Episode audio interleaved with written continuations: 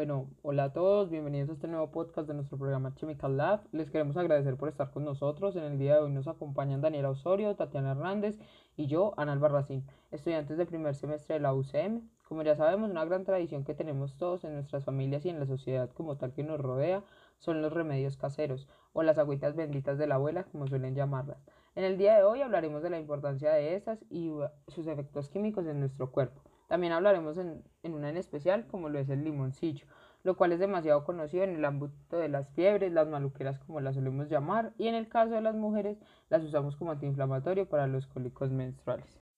Bueno, y continuamos con Dani. Dani, cuéntanos entonces para qué nos sirven estas plantas que encontramos en la vida cotidiana. Bueno, pero ¿qué son y para qué sirven como tal las plantas utilizadas en dichos remedios? Pues primero que todo, las plantas medicinales son aquellas plantas que pueden utilizarse enteras o por partes específicas, tales como las hojas, las flores, los frutos, las cortezas, los tallos o las raíces, para tratar enfermedades de personas o animales. Los principios activos son considerados sustancias que ejercen sobre el organismo vivo una acción farmacológica. Las plantas medicinales son aquellas que producen diferentes compuestos capaces de interaccionar con nuestro organismo y provocar cambios en nuestro estado fisiológico. Las plantas medicinales son importantes porque, primero, representan un banco potencial de medicinas por descubrir. Muchas son las especies vegetales que aún no han sido investigadas y que contienen un principio activo que podría ser decisivo en la curación de enfermedades actuales o venideras. 2 poseen efecto cinegético. Los compuestos de las plantas interactúan en forma complementaria, potenciando o neutralizando sus posibles efectos. Y por último, representan un apoyo para la medicina convencional. El tratamiento de enfermedades muy complejas puede apoyarse, en algunos casos, en la propiedad medicinal de las plantas y sus derivados. Bueno, como tal, entonces ahora vamos a hablar sobre algunas de las enfermedades que se pueden solucionar con algunas de las plantas, de las muchísimas plantas que conocemos, y pues automáticamente entonces ya pasaríamos a, a escuchar como tal a Tatiana, que nos va a contar acerca de como las composiciones de algunas de las plantas y en especial del limoncillo. Las enfermedades del sistema digestivo, infecciosas y parasitarias como cólicos, dolor de estómago, diarrea, gastritis, parásitos, son tratadas como, con plantas como toronjil, que es la melisa officialis, la zaragoza, que es la glycyrrhiza glabra, y la menta, que es la menta espicata, el orégano, el origamum vulgare, el paico, el chenopodium ambrosoides.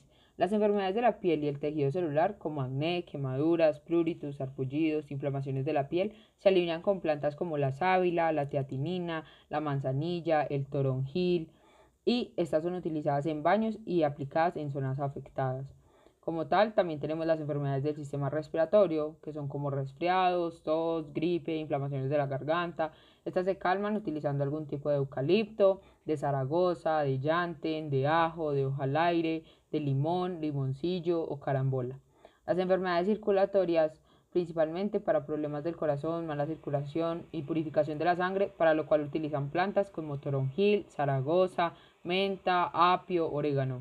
Las enfermedades hiperlipidemias, como, lo como del colesterol y triglicéridos, son aliviados principalmente con linaza, fruta de pan, pepino, apio, albahaca, verdolaga, mastranto y sábila.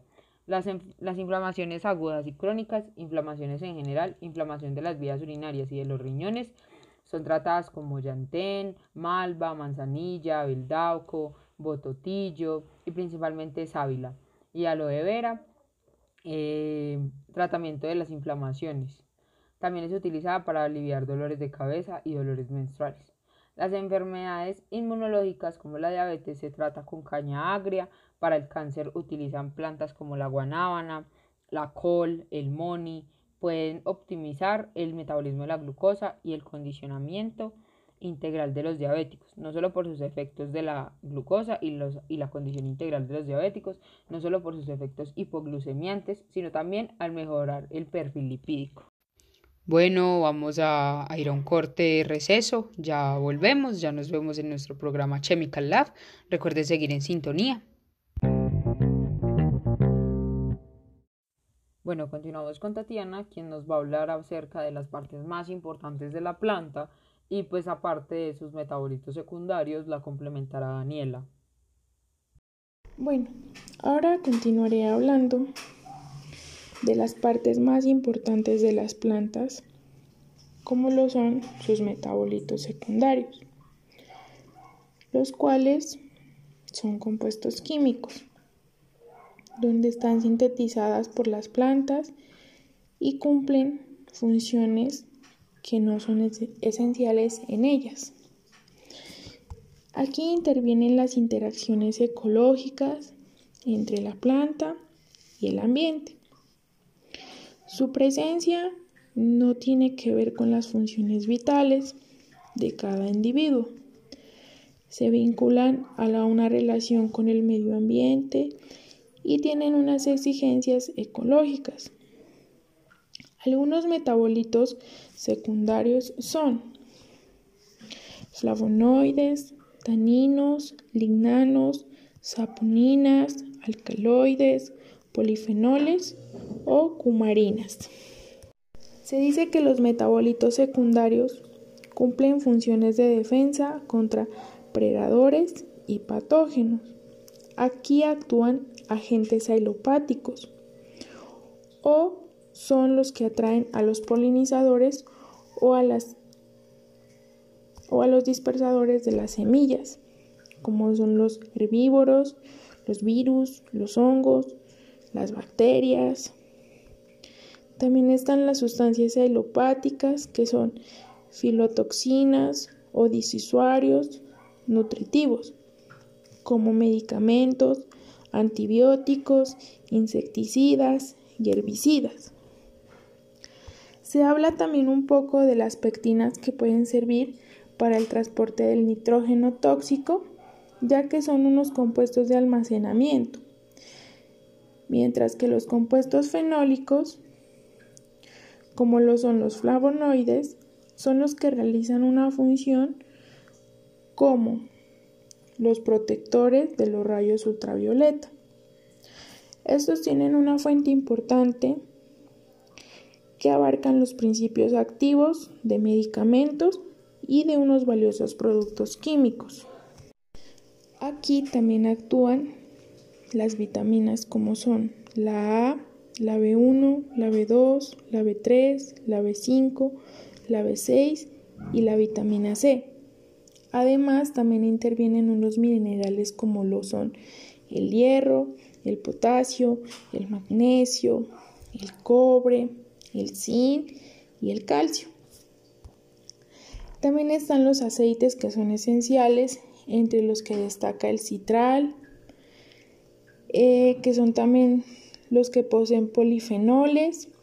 Aquí están los antioxidantes, los fungicidas que son los que matan los hongos, los antisépticos que impiden el desarrollo de microorganismos, el diurético es el que ayuda a eliminar el exceso líquido en el cuerpo, los antiinflamatorios o los analgésicos, que son los que permiten aliviar dolores o reducir. Los antibióticos son los que combaten con las infecciones microbianas y también ayudan a eliminar metales pesados que se encuentran en nuestro cuerpo. También ayudan a regular los niveles de insulina en la sangre, ayuda a disminuir la ansiedad, ayuda a combatir el insomnio. También tiene un efecto relajante donde ayuda a la digestión y ayuda a combatir úlceras por un efecto antibiótico. Les voy a hablar un poco del, del fortalecimiento del sistema inmunológico, que es el que reduce la fiebre, ayuda a aliviar la congestión y la tos abarca unos síntomas que están asociados a las infecciones respiratorias, como el está el asma bronquial, y son los que algunos estudios han demostrado que el citrato es un componente principal del limoncillo. Inhibe el crecimiento de las células cancerosas y tiene una duración en las etapas iniciales, ya que estos están evitando su proliferación. Consta también de unos alquenos, de unos bencenos, de una aromática que está compuesta de C10H16 y de un metil 4 y un metilanil, ciclohexeno. También son adicionales el bromo, ya que este no forma un derivado de 2,4, el dinotrofeninazona, y este es el que produce el calor para el ácido sulfúrico. Compuestos químicos que aportan para que las plantas se sinteticen. Los metabolitos primarios son productos esenciales del metabolismo de las reacciones químicas de las plantas. Son imprescindibles para mantener las funciones vitales de su crecimiento, supervivencia y reproducción. Entre ellos se encuentran los carbohidratos, los lípidos, los péptidos, las vitaminas y los ácidos nucleicos, entre otros. Los metabolitos secundarios, en principio, no son esenciales para la vida, pero contribuyen definitivamente a la adaptación de las especies. Además, intervienen en las interacciones ecológicas entre las plantas y su ambiente, en las cuales se encuentran fenoles, ligninas, flavonoides, alcaloides, terpenoides. Esperamos que les haya gustado mucho, que todo les haya quedado bastante claro. Cualquier pregunta nos la pueden hacer por el chat de nuestra página web. Los esperamos nuevamente el día viernes para un nuevo tema. Nos vemos pronto. Saludos, futuros químicos. Que estén muy bien.